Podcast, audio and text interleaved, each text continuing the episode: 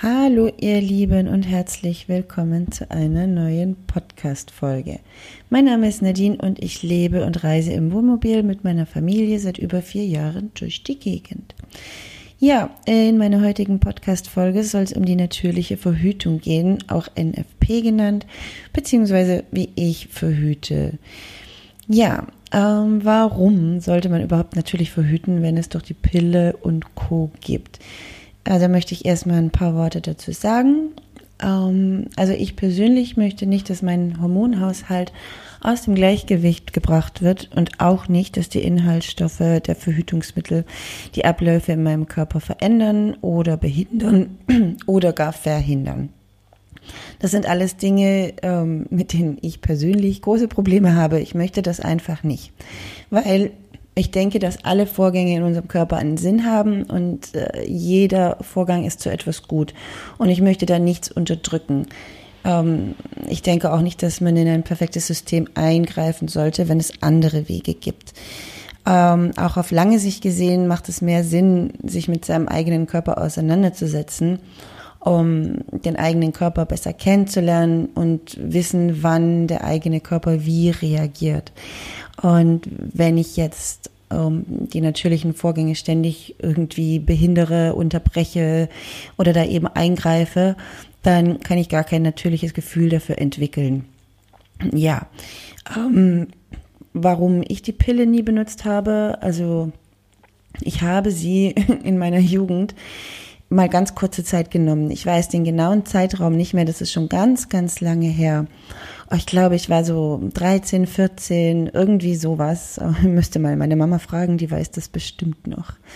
Auf jeden Fall, ähm, von dem Moment an indem ich die Pille genommen habe, ähm, habe ich sofort richtig krasse Veränderungen gespürt. Das hat mir von Anfang an nicht gefallen. Ich habe es dann aber erstmal weitergemacht, weil man mir gesagt hat, das ist gut. Äh, ich war auch beim Arzt und ähm, im Nachhinein bin ich da ein bisschen schockiert, weil der mir damals äh, sogar die drei Monatsspritze empfohlen hat.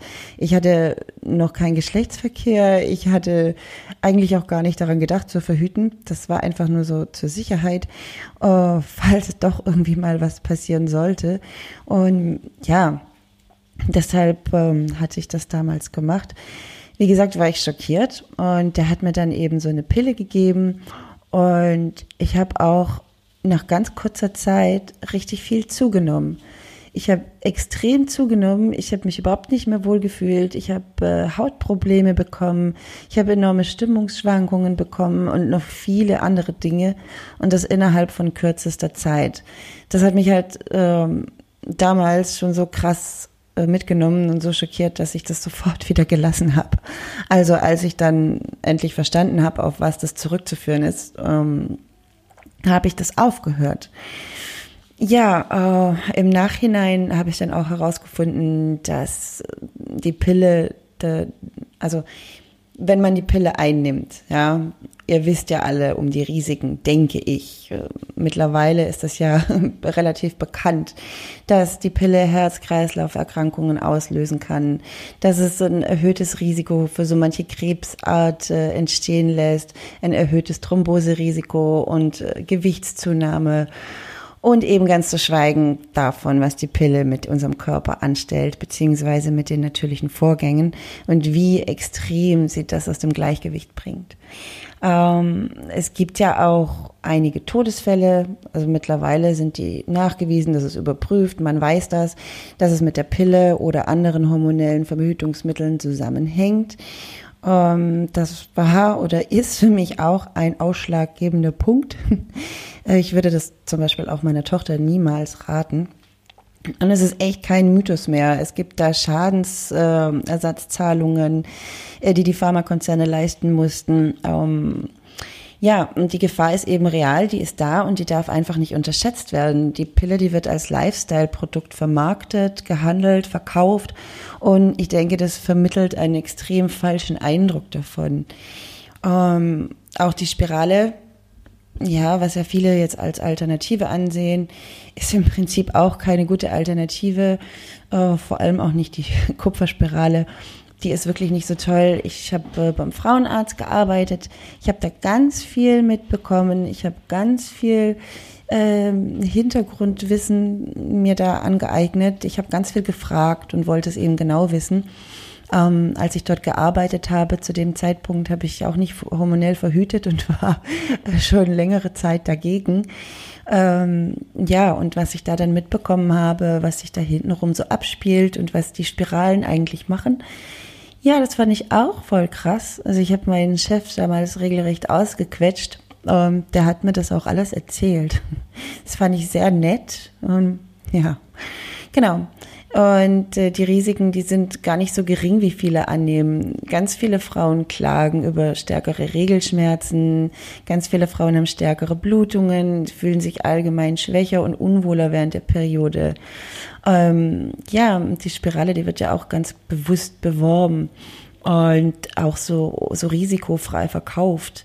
Und im Prinzip kann man damit ja auch über einen längeren Zeitraum hinweg nicht schwanger werden, was ja für viele erstmal was sich gut anhört, ne? wenn es jetzt äh, so gesehen im Prinzip der kein so ein krasser Eingriff ist, so wie es erzählt wird. Ja, genauso wie die drei Monatsspritze und alles andere ähm, bringt das eben viel Geld.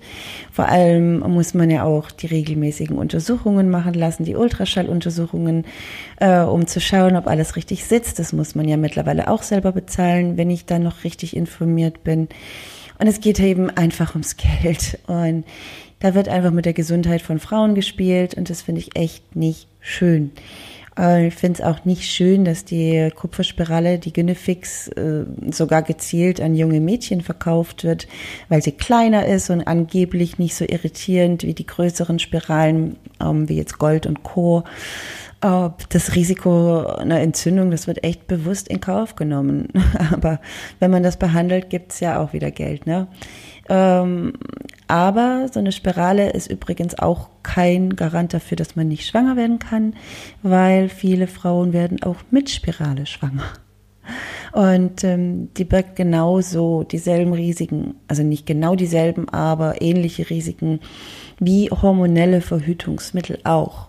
Ähm, deswegen ist es für mich eben auch keine Alternative, auch wenn es oft als Alternative beworben und verkauft wird. Ähm, das ist auch so eine Sache, also ihr dürft mich nicht falsch verstehen, ich bin absolut nicht gegen Ärzte und auch nicht gegen die Pharma, weil sie auch mir persönlich, also beide, haben mir persönlich schon sehr viel geholfen und ich wäre ohne nicht mehr hier. Und deshalb versteht mich bitte nicht falsch, aber ich bin eben dafür, dass man hinterfragt und nicht einfach alles so blind äh, macht oder blind dem folgt, was der Arzt sagt. Ähm, genau.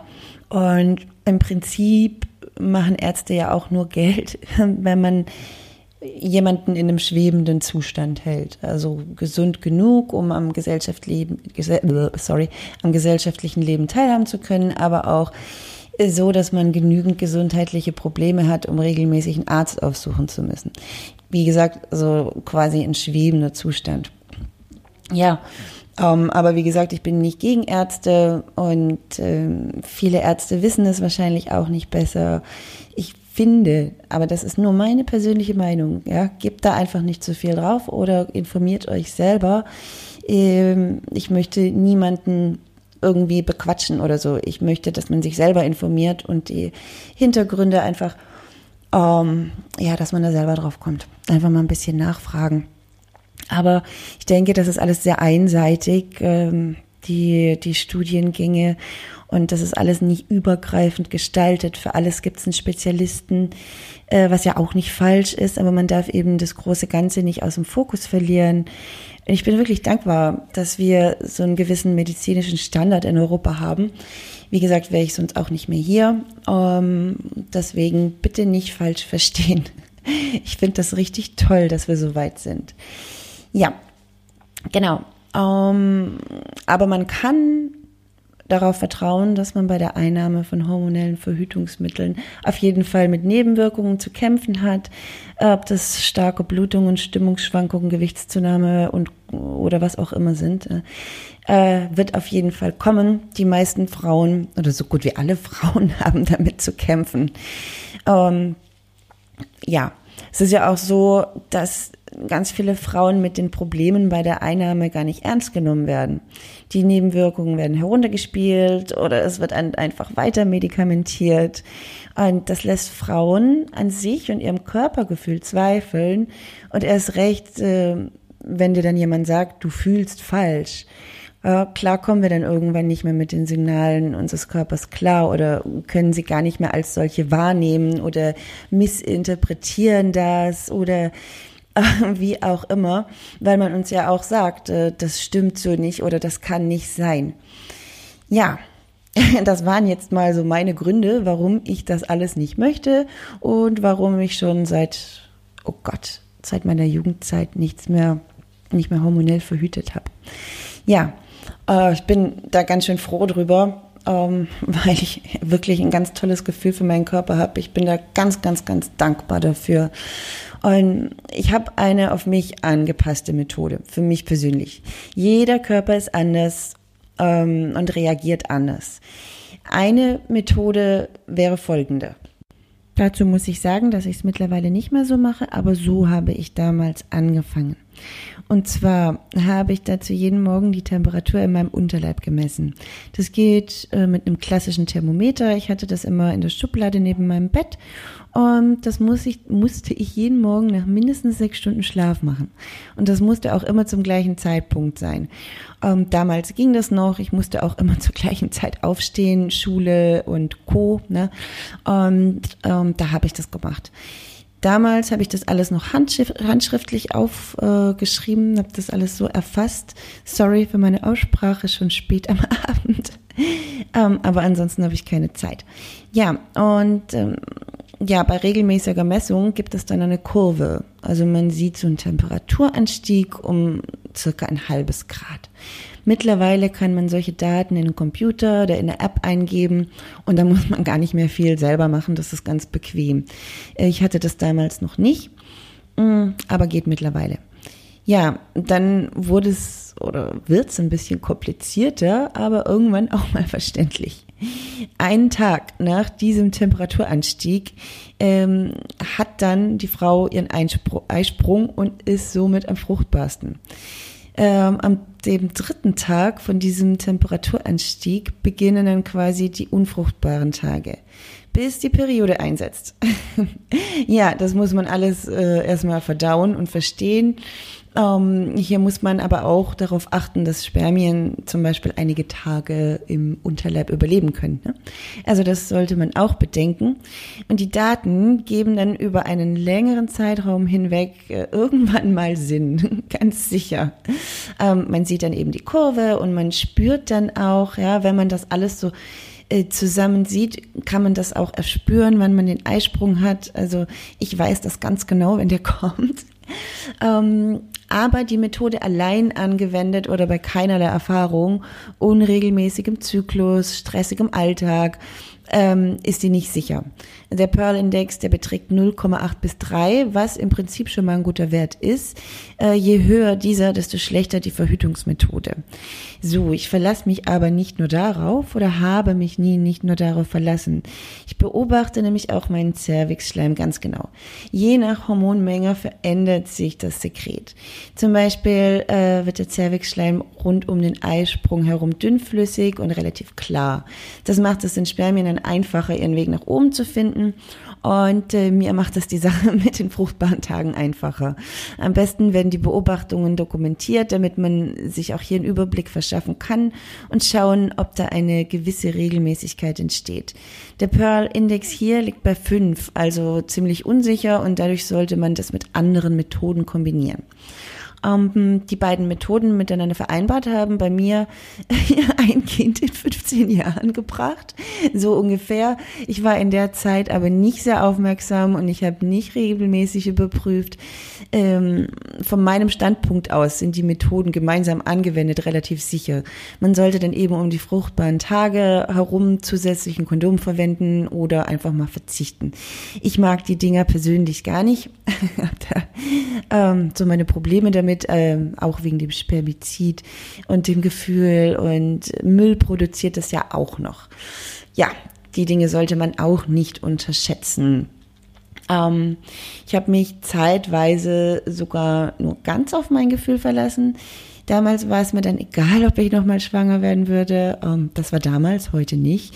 Äh, ich dachte mir, ich kann es mal versuchen. Das hat auch funktioniert, aber irgendwann bin ich dann wieder auf Nummer sicher gegangen. Das fand ich dann doch besser. Ähm, war ein bisschen risikoreich, war aber auch sehr spannend und so ganz genau hinzuhören und hinzufühlen, ähm, also das zu müssen. Und ich habe äh, da zum Beispiel auch immer mal wieder unten reingefasst und meinen Mundabund ertastet. Ähm, da kann man nämlich auch Hinweise darauf finden, ob man fruchtbar ist oder nicht. Je weicher und schleimiger, desto fruchtbarer und je härter und trockener, ähm, desto weniger die Wahrscheinlichkeit, dass man schwanger werden kann. Äh, das mache ich übrigens immer noch. Also ich taste mich da unten ab. ich mache das ab und zu, einfach um zu wissen, ob alles okay ist und ob sich das normal und gut anfühlt. Ähm, ja, ich mag die natürliche Methode der Empfängnisverhütung. Ich finde, äh, das ist sehr schön, da das eben auch einiges über den eigenen Körper lehrt. Ich finde es total faszinierend und auch so ein Körper an sich, also was der so alles kann. Ich habe äh, mittlerweile jetzt noch ein Gerät, um die fruchtbaren Tage zu, zu ermitteln.